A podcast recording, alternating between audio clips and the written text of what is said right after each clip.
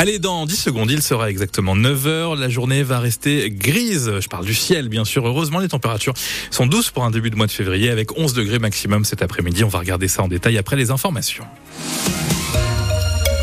Et vous le savez, le journal de 9h est présenté ce matin par Thierry Boulan. Thierry, une nouvelle salle de spectacle va ouvrir à Saint-Sauveur-en-Puisaye sans l'aval de la commission de sécurité. Cet équipement est l'aboutissement de 15 ans de travaux. Vincent Magny l'a conçu avec une ambition artistique et des procédés qui sortent des sentiers battus et n'entrent pas forcément dans les clous de toutes les règles liées à la sécurité, Pauline Boudier.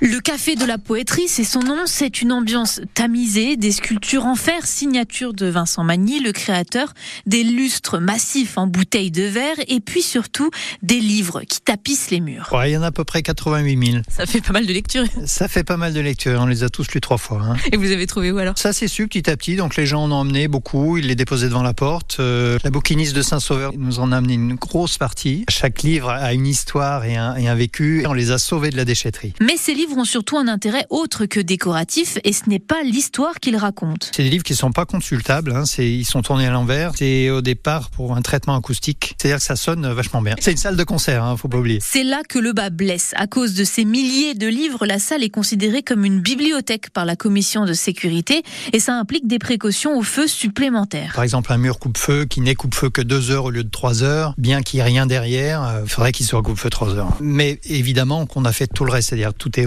et euh, le public est parfaitement en sécurité. C'est pour ça que le maire de Saint-Sauveur autorise l'ouverture de cette salle malgré l'avis négatif de la commission de sécurité. Une salle qui va donc ouvrir dans le, courant du mois de février, autour du 15 euh, février.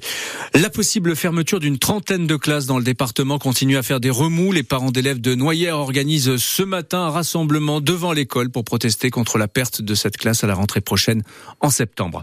Les premiers décrets liés à la crise des agriculteurs et aux mesures annoncées par Gabriel Attal la semaine dernière ont été publiés dimanche au journal officiel.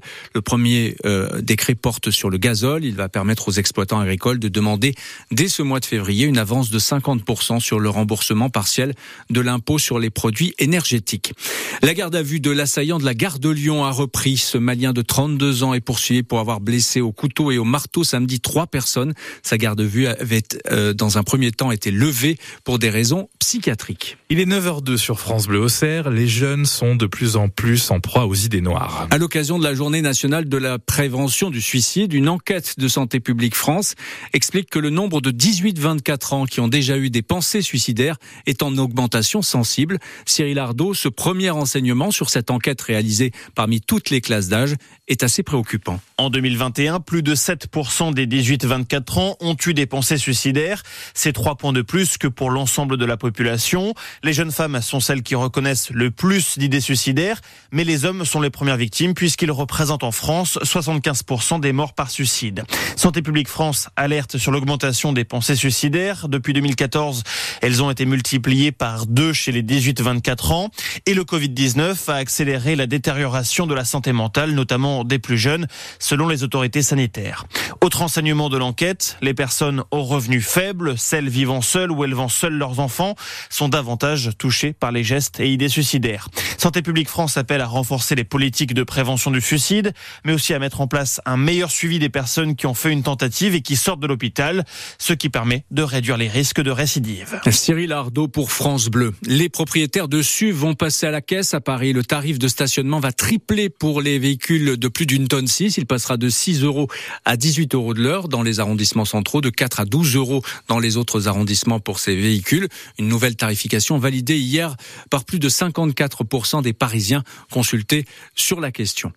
Plus de transparence sur les produits du petit déjeuner. Désormais, la dénomination et l'étiquetage des denrées du petit déjeuner devra être euh, plus euh, précise en vue de mieux informer les consommateurs.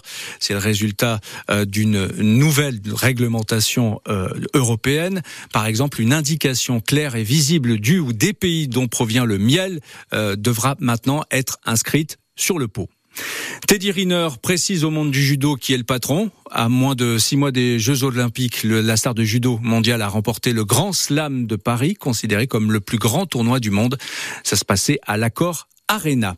Et puis en football, la GIA perd la tête après son match nul à Pau, deux buts partout. Angers reprend la première place. Les Auxerrois occupent la deuxième place du classement avec deux points de retard. Les Auxerrois qui accueilleront samedi Angers à la Baie des Champs. Pour en parler dans 100% AGIA, le président du club, Iconé Baptiste Malherbe, sera d'ailleurs l'invité de France Bleu Auxerre à 18h. Puis sachez aussi qu'un derby corse clôture la 23e journée de Ligue 2. Bastia accueille ce soir Ajaccio.